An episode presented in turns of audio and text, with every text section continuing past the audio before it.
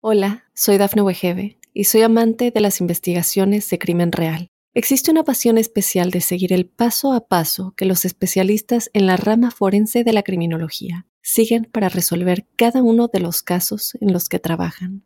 Si tú, como yo, eres una de las personas que encuentran fascinante escuchar este tipo de investigaciones, te invito a escuchar el podcast Trazos Criminales con la experta en perfilación criminal, Laura Quiñones Orquiza en tu plataforma de audio favorita.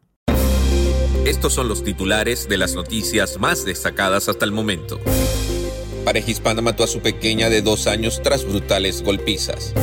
Desmembró y se deshizo del cadáver de su esposo para cobrar beneficios de jubilación. Estados Unidos limitará arrestos de migrantes en escuelas o parques. Crece caravana de migrantes en su avance por el sur de México. Mundo Now, noticias en 5 minutos. Inmigración, dinero, política, entretenimiento y todo lo que necesitas para amanecer bien informado. Comenzamos. Hola, ¿qué tal amigos? Bienvenidos a Mundo Now. Les saluda Alfredo Suárez junto a Camila Das y Daniela Tejeda. De inmediato comenzamos con las informaciones. Una pareja hispana no habría sentido ningún respeto por la vida ajena, ni siquiera por su pequeña de dos años, ya que la mató a golpes, según informaron las autoridades policiales al difundir detalles del dramático suceso ocurrido en Chicago. La pareja hispana quedó identificada como Milexi Ardón, de 24 años, y su novio Wilfredo Cruz, de 43 años, quienes fueron arrestados sin derecho a fianza, indicó American Post el lunes 26 de octubre. Los dos enfrentan cargos penales por matar a golpes a la bebé Alison Celaya Ardón, quien era hija de la mujer pero con otro hombre.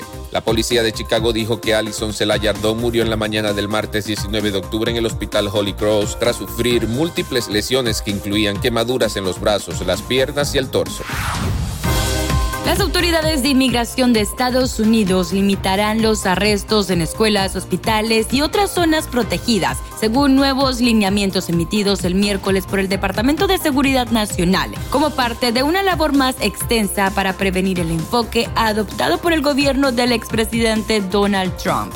Los agentes y funcionarios recibieron instrucciones para evitar en la medida de lo posible realizar detenciones o llevar a cabo redadas en ciertos sitios delicados. De acuerdo con un memorándum del secretario de Seguridad Nacional, Alejandro Mayorkas, que explicaba la política, es la más reciente de una serie de políticas de inmigración del gobierno del presidente Joe Biden, dirigidas a tomar un enfoque más selectivo en la aplicación de la ley.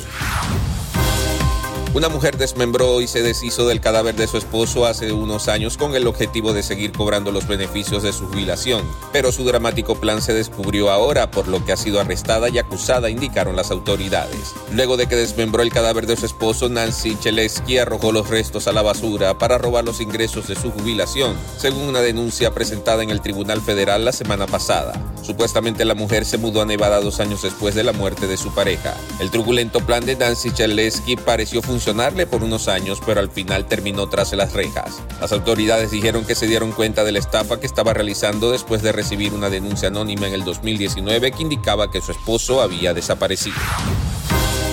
Tras caminar tres días por el sur de México y descansar durante una jornada eterna para reponer fuerzas, la caravana de migrantes retomó el miércoles su rumbo hacia la Ciudad de México con ánimo renovado y más integrantes hasta llegar a la localidad de Villa Comaltitlán, en el sureño estado de Chiapas. El grupo había partido el sábado de Tapachula, 60 kilómetros más al sur y casi en la frontera con Guatemala, con unas 2.000 personas, pero el miércoles había multiplicado su tamaño y aunque es difícil medir la cifra exacta de sus integrantes, activistas que acompañan a los inmigrantes aseguran que sumaban a unos 4.000. La caravana es como un imán, va chupando gente que va uniendo migrantes, dijo Iriño Mújica, de la organización Pueblos Sin Fronteras.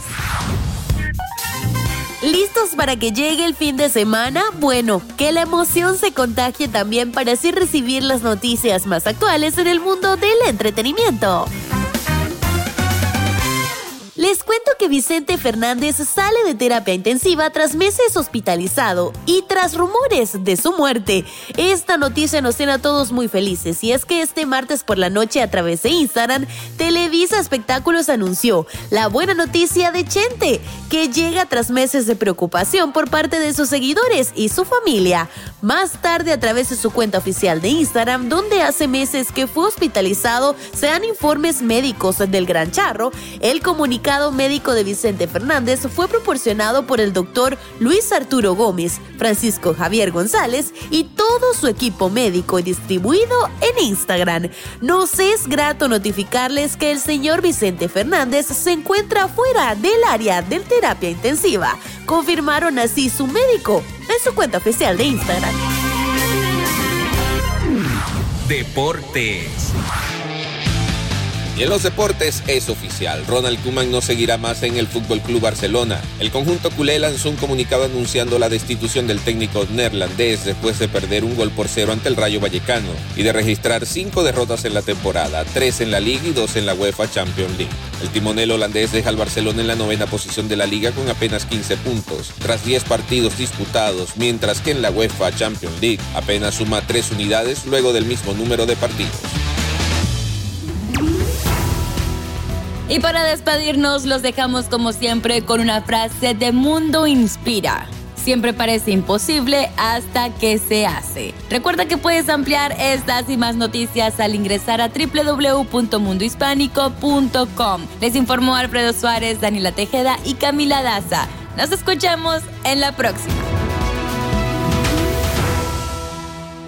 Hola, soy Dafne Wegebe y soy amante de las investigaciones de crimen real. Existe una pasión especial de seguir el paso a paso que los especialistas en la rama forense de la criminología siguen para resolver cada uno de los casos en los que trabajan.